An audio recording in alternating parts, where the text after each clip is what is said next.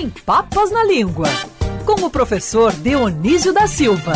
Oferecimento Dr. Roberto Guida, cardiologista e clínico geral. Cuide da sua saúde. CRM 52494629. Ligue 24309063. Professor Dionísio da Silva, muito bom dia para você, professor. Bom dia, querido Rodolfo, bom dia, Agatha é, e equipe, os ouvi aos ouvintes, um bom dia. Aqui na Barra da Tijuca está tudo nublado. É, tá nublado, né, professor? Vamos ver como é que vai ficar depois da noite de hoje o tempo, seja para o seu Internacional, que pega o Bragantino fora de casa, não está muito bem, seja para o meu Fluminense, que pegará no Maracanã hoje à noite a, Chapa, a Chapecoense já rebaixada e o Fluminense precisando vencer para garantir uma vaga, mesmo que seja na pré-Libertadores, garantir uma vaga do ano que vem. Quase 40 Nossos dois mil ingressos times... vendidos. Eu vou no jogo.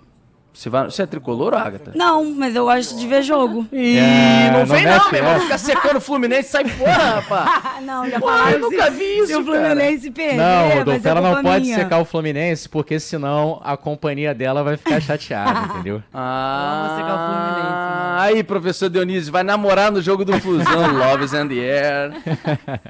Ô, Rodolfo, veja que coisa curiosa, né? Hoje os catarinenses da Chapecoense estarão em campo e eu não torço por nenhum time de Santa Catarina, porque quando era menino, quando era criança, que a gente se forma torcedor, eu já torcia para o Internacional e talvez seja a única fidelidade, ou pelo menos a mais importante da vida, porque ninguém troca de time, né? É, claro. Porque se trocar de time, professor, aí vai ter um modelo híbrido para time. Não tem modelo híbrido, híbrido, entendeu? O cara que é torcedor tem que ser torcedor raiz até o final. Eu tenho um amigo meu que se chama Gabriel Fidalgo que trocou de time. Não existe isso, cara. O cara que joga, o cara é homem, joga futebol, é pelado, o cara não pode trocar de time, cara. Você tem o time, nasceu, teu time qual é? Pode estar tá mal, pode estar tá bem, pode ter influência daqui a colar. O meu time é tal e irei com ele até a morte. Não tem essa, não pode ter isso. Esquece. A mulher até pode, no caso a Ágata, ela hoje vai virar tricolor. Tô brincando, Agatha. É, é só para dar uma desculpa aqui de dizer o seguinte: você pode mudar se você quiser e ficar encantada com a torcida tricolor hoje à noite. Seja bem-vindo. Professor. Eu não quero é ficar querido, de, de pó branco, gente. É, não, fica fria. Você vai a torcida camarote. nem tem jogado pó de arroz mais. é, e você vai em camarote. Falando de vocês não falando do internacional, porque não se fala de corda em casa, de enforcado, já está muito bom. É, professor, então, não dá para ser híbrido nessas situações, entendeu? O senhor é Inter até o final, até o último dia da vida. Então eu te pergunto, de onde vem essa palavra híbrido, professor, tão usada no meio dessa pandemia, trabalho híbrido e por aí vai?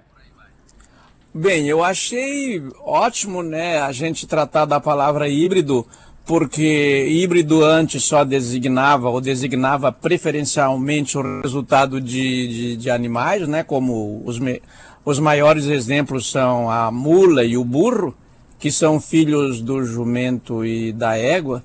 E eu acho que aqui já se diz uma curiosidade, porque se é, o, é, é o cruzamento é, do cavalo com a jumenta, daí se chama bardoto que eu acho que é uma palavra de, é, de, pouco, assim, de pouco uso, raramente conhecida, mais no mundo agropecuário. Mas a palavra híbrido veio do latim híbrida, que dizia, é, designava isso como mistura.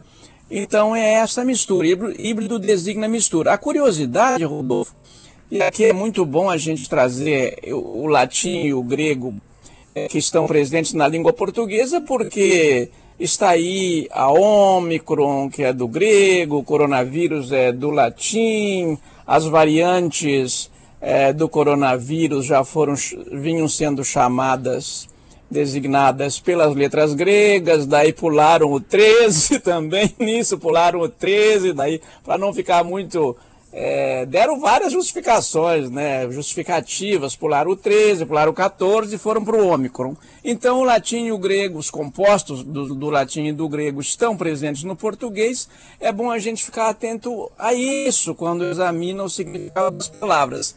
Mas, por último, queria registrar nessa que quero dialogar, queria registrar que agora híbrido pode ser o caro, híbrido não tem mais nada É. a ver com mistura de genótipos, né? Pode ser o trabalho híbrido, a distância em casa, pode ser uma porção de coisas, né? É, é, e mal bem a mistura, né, professor? A mistura do trabalho presencial com o remoto, enfim. Agora, foi bom porque você, ao longo de suas explicações, você sempre traz outros detalhes, curiosidades, né? Então, por exemplo, não sabia que a mistura ou é, o cruzamento, né, do cavalo com o jumento dá no bardoto, é isso? Bardoto? Bardoto é curioso porque é, está na isso me, despertou essa curiosidade depois não era não não não não era não era nenhuma urgência porque a Brigitte Bardot tem um sobrenome Bardot eu queria ver se esse Bardot francês teria alguma coisa a ver com o nosso Bardoto no, no étimo longínquo porque as palavras, a- as suas bisavós, as suas tetravós, sempre estão lá com familiares muito próximos, né?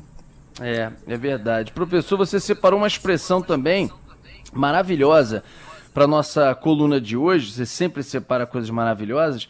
Quem comeu a carne agora que roa os ossos. Lembrando que, infelizmente, na tragédia que a gente está vivendo hoje da fome, nós vimos diversas situações como essa de pessoas roendo ossos, catando ossos, restos de comida com os esfomeados já no meio da pandemia, que já existiam, mas engrossados no meio da pandemia e pós-pandemia. Mas essa expressão, professor, quem comeu a carne agora que roa os ossos, é, você traz pra gente o significado e de onde ela veio também. Sim. Olha, Rodolfo, é, eu acho que dessa a Agatha vai gostar, né? Porque a Agatha tem o ouvido atento para essas expressões populares, de algumas das quais ela é testemunha auricular, Eu sou não o é? próprio povo, professor. Testemunha auricular na, na língua portuguesa é, é tão importante quanto a testemunha ocular que vai ler, porque tem que ver como é que o povo fala as palavras, porque é ele quem as cria. Então, eu, eu vou dizer, não tem nada a ver com osso e não tem nada a ver com o verbo roer, nem mas tem a ver com comer, Rodolfo, por causa da metáfora sexual, nas, do ato sexual, né? Ela nasceu assim, essa expressão. É, havia um imposto chamado ossa em Portugal, que era a alternativa portuguesa para. Olha, Rodolfo, esse, é, é, eu, eu- eu interrompo só um pouquinho para dizer é, que os aviões estão passando, os helicópteros, aliás, estão passando bem pertinho aqui de mim agora, né?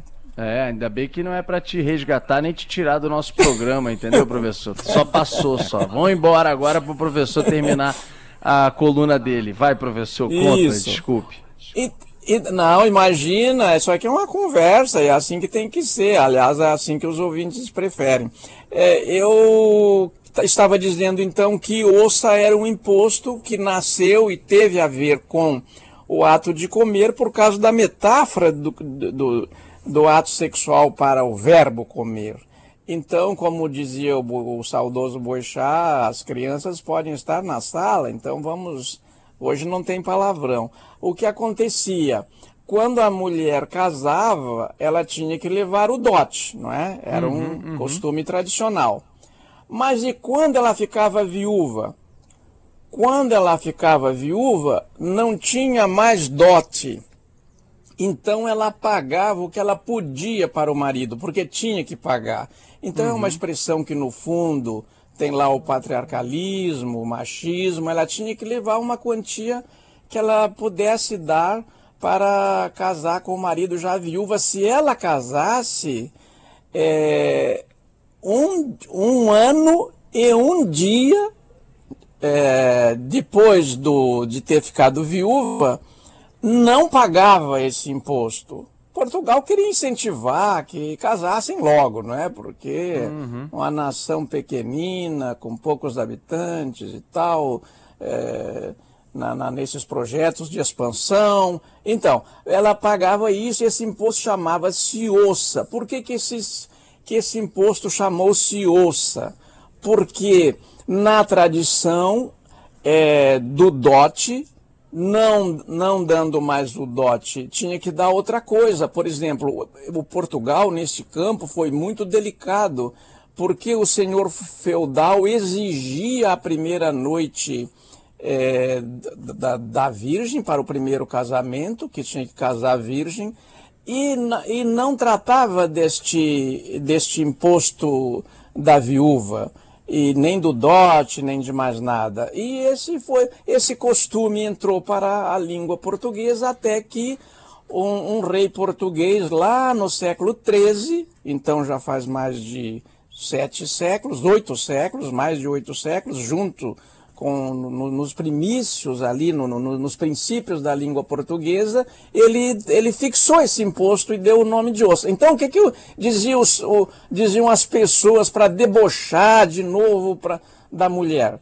Ah, pois é, é, quem comeu a carne era quem tinha é, casado com ela a primeira vez. Quem ruía os ossos é quem agora casava pela segunda vez. Hum, Foi assim que nasceu a expressão. Daí começou a ser aplicada nos mais diversos contextos, né? É impressionante como viaja a expressão. Né? Eu sempre fico muito impressionado com o professor, porque ele vai trazendo assim, isso que me chama a atenção e me, me, me, me atrai demais nos relatos do professor Dionísio, porque ele vem falando, viajando e passa de uma geração para outra, passa de um é, século para o outro, de é, comunidades completamente, às vezes, distintas, né? separadas por continentes, e a palavra vai viajando, viajando, às vezes sai de um contexto para outro contexto, às vezes até muda um pouco o significado, né? passa a ser usado para um outro tipo de situação, até chegar nessa dos dias atuais. Né? É, professor Dionísio, queria te agradecer se você tiver alguma coisa para acrescentar.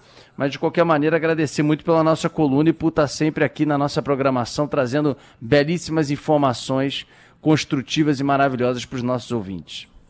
Ah, querido Rodolfo, tem só duas coisinhas rápidas para acrescentar. Primeiro, que a própria palavra híbrido é híbrida e que as palavras também são híbridas, né? Por exemplo, uma, uma bem simples, homossexual. Homos é grego, sexual é, veio do latim. Então, as palavras também são híbridas. Isso eu queria dizer. E a outra nós vamos tratar noutra oportunidade, mas quero adiantar, é a seguinte: quando é, os, os, habitantes deste condado, desse senhorio, deste, deste condado não, desse senhorio, desse território feudal, é, tinham uma filha para casar, essa filha era dada, oferecida ou ao rei ou ao senhor feudal para o desfrute da primeira noite. Era uma coisa assim que o próprio pai levava. Olha como é que a humanidade já esteve, não é?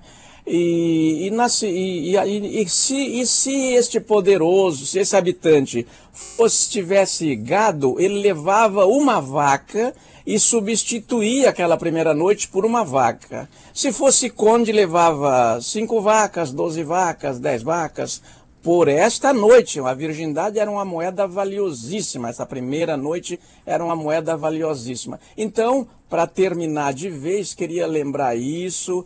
Uh, eu tenho sete irmãs, eu tenho muitas amigas, quem leciona em universidade, sobretudo na área de letras como eu, tem muitas alunas. Dizer que há muita coisa para a mulher conquistar, muito realmente. Sou solidário na luta delas mas já foi muito pior. Os avanços são consideráveis e nessas lutas elas tiveram sempre o apoio de homens eh, esclarecidos, solidários, que ficaram ao, ao lado delas. Então, ah, o que eu quero deixar aqui, eh, Rodolfo, como pauta futura, é que chamaram a mulher de vaca para ofendê-la tem a ver com esse antigo costume e com esse percurso histórico que você tão bem destacou com, com num tom resumido, ao contrário de mim. Muito obrigado. É, e inaceitável, né, professor? Nessa viagem toda e o que a gente via antes, a mulher prometida, escolhida e tinha que se submeter a isso. Além de dessas expressões como essa citada por você de ser chamada de vaca, né? É, infelizmente, são coisas que ainda para alguns permanecem, eu diria talvez até para muitos, né, que permanecem dessa maneira, tratando assim, falando esse tipo de coisa, mas como a gente falou, é algo inaceitável que a sociedade precisa mudar, não só a nossa, a nossa brasileira, a sociedade precisa mudar É, e nunca, na verdade, deveria ter acontecido em tempo algum. Mas a nossa, que está aí posta no atual momento presente, realmente não pode aceitar esse tipo de coisa jamais. Que bom que você colocou isso no final da nossa coluna também, suscitando é, esses comentários. Um grande abraço, professor. Até semana que vem. Um grande abraço, um beijo para a Agatha, um abraço aos ouvintes, a todos vocês e até semana que vem.